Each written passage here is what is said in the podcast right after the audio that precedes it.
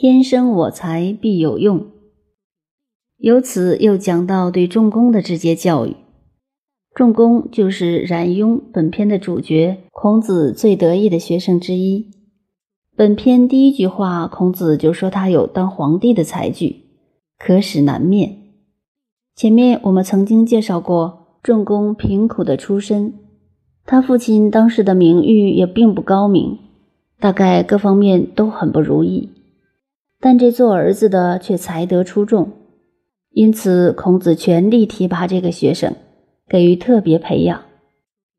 子谓仲弓曰：“犁牛之子，兴且角，虽欲勿用，山川其舍诸？”他劝冉雍心理上不必有下意识的自卑感。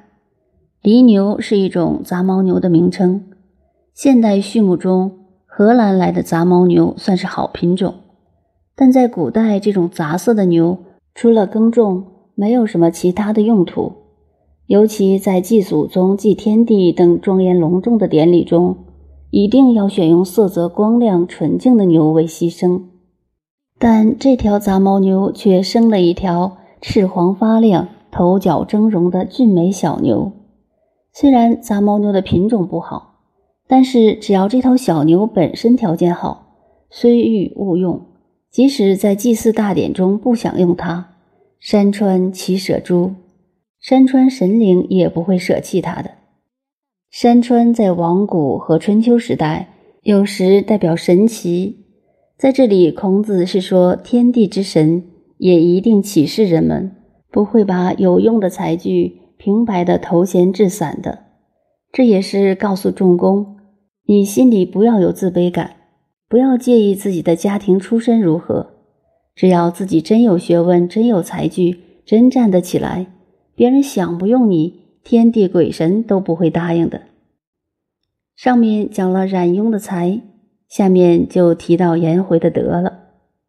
子曰：“回也，其心三月不为人，其余则日月至焉而已矣。”这个人字是讲内养的境界，是前面礼仁篇所讲的人之体，也就是孔子告诉曾参的“吾道一以贯之”的人的境界。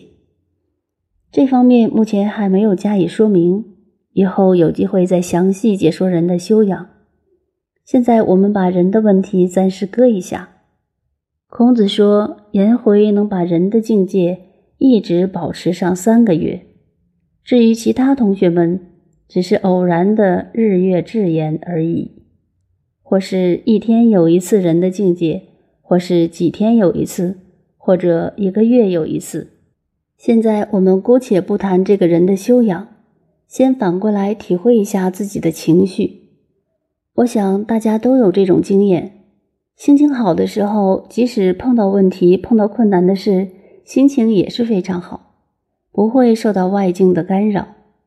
但是好景不长，情绪坏时，芝麻绿豆的事都会惹得一肚子闷气。要说连续三个月不冒一点火气，这不修养已经难得了，更何况三月不为人。